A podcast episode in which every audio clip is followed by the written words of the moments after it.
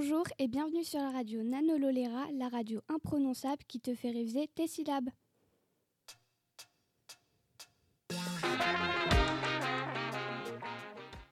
Le premier sujet d'aujourd'hui est un dessin de presse qui nous sera présenté par Laurette. Bonjour à tous, l'illustratrice est Marinella Nardi, une Italienne de 52 ans.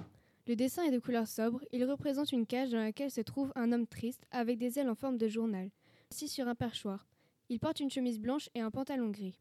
Un journaliste est représenté en tant qu'homme qui n'est pas libre d'exprimer ce qu'il veut.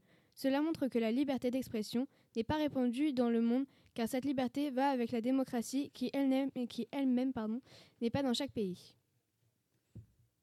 Merci Laurette pour cette présentation. Nous allons maintenant passer à la revue de presse qui nous sera présentée par Naomi.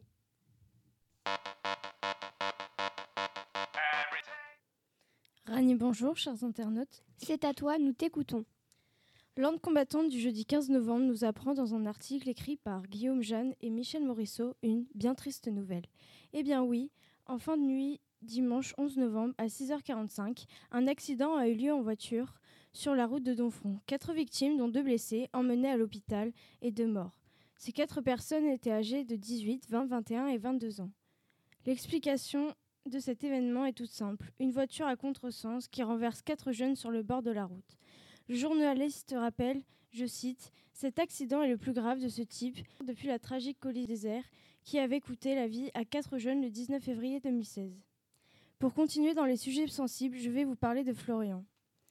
Dans Ouest France du jeudi 8 novembre, un article alarmant écrit par Laetitia Larry a attiré mon attention.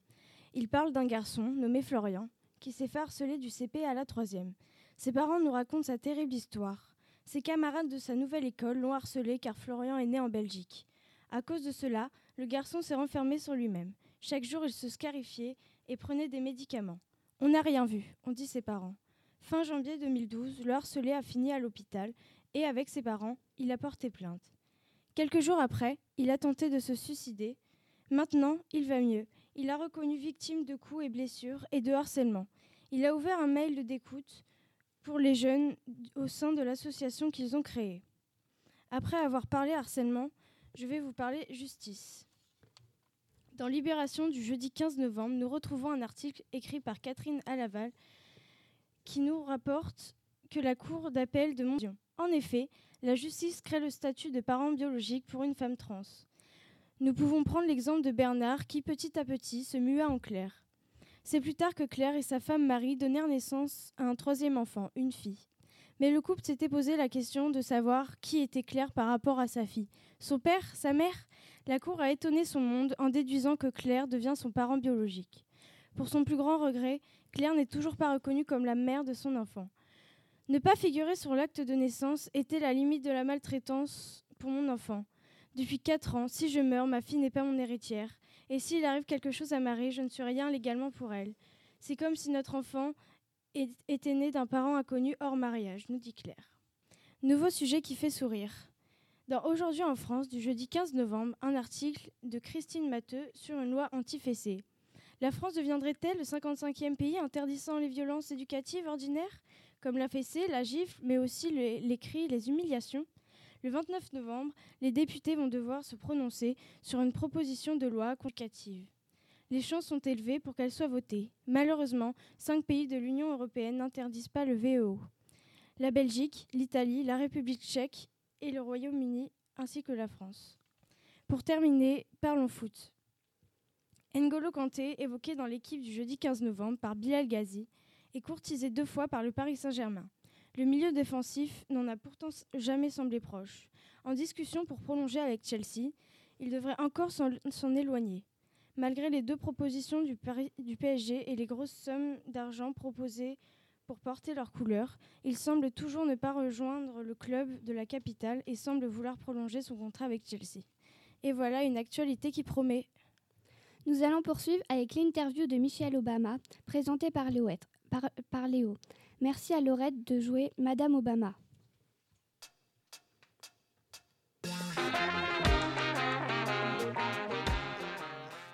Bonjour Madame Obama, c'est avec un grand plaisir que nous vous accueillons dans notre émission de radio. Je vais vous poser la première question. Bonjour Madame Obama. Pourquoi avez-vous écrit une autobiographie? Bonjour, j'ai voulu écrire mon autobiographie car je voulais raconter mon histoire telle que je l'ai vécue.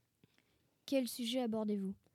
Eh bien, je me confie notamment sur mes difficultés à tomber enceinte, mon désintérêt de la politique, mais aussi de mon impossibilité à pardonner à Donald Trump la polémique sur la citoyenneté de mon mari Barack Obama. Je parle aussi de ma campagne de santé. Est-ce que vous vous livrez totalement dans ce livre? À vrai dire, je me livre avec sincérité, avec un peu d'humour. Je me dévoile beaucoup dans cette autobiographie, tout en gardant ma vie privée. Quand est sorti votre livre en France et quel est son prix? Le livre Becoming, publié en France sous le nom de Devenir, est sorti mardi 13 novembre 2018 pour le prix de 24,50 euros chez Fayard. Il fait 400 pages. Pouvez-vous nous dire quelques mots sur votre enfance et votre scolarité? Je suis née le 17 janvier 1964 et j'ai grandi dans un quartier de Chicago. Mes parents sont Marianne Child Robinson et Fraser Robinson. J'ai étudié à l'université de Princeton et à la faculté de droit de Harvard, où je suis diplômée, 88, marketing et la propriété intellectuelle, et maintenant je suis avocate. Qu'aimiez-vous faire étant enfant? J'aimais beaucoup jouer du piano pendant mon temps libre et faire de la cuisine aussi. Quels souvenirs gardez-vous de la Maison Blanche? Ce fut une très belle expérience. Je suis devenue la première dame des États-Unis, mais aussi la première afro-américaine de l'histoire du pays. Cela me touche. Je suis restée First Lady de 2009 à 2017. Pendant ce temps-là, je me suis engagée notamment dans des campagnes pour lutter contre l'obésité. Et la question finale, aimeriez-vous devenir présidente à votre tour? À vrai dire, je ne porte pas un très grand intérêt à la politique. Je vous remercie, Laurette, Naomi et Léo, mais aussi Noaline, la technicienne. Merci à vous, chers auditeurs, de nous écouter chaque jour et à demain pour de nouvelles aventures. Les sources des musiques viennent du site Au bout du fil. Le nom du générique est Jeans Eat Daybread avec Hank.